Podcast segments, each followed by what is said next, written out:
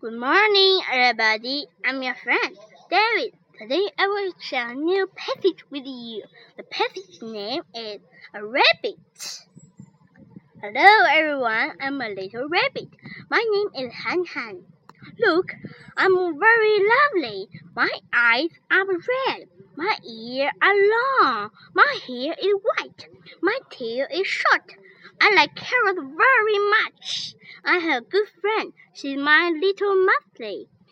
Her name is Lena. We have always played games all together. I like her very much, and she likes me too. The end. Thank you for your listening. Goodbye.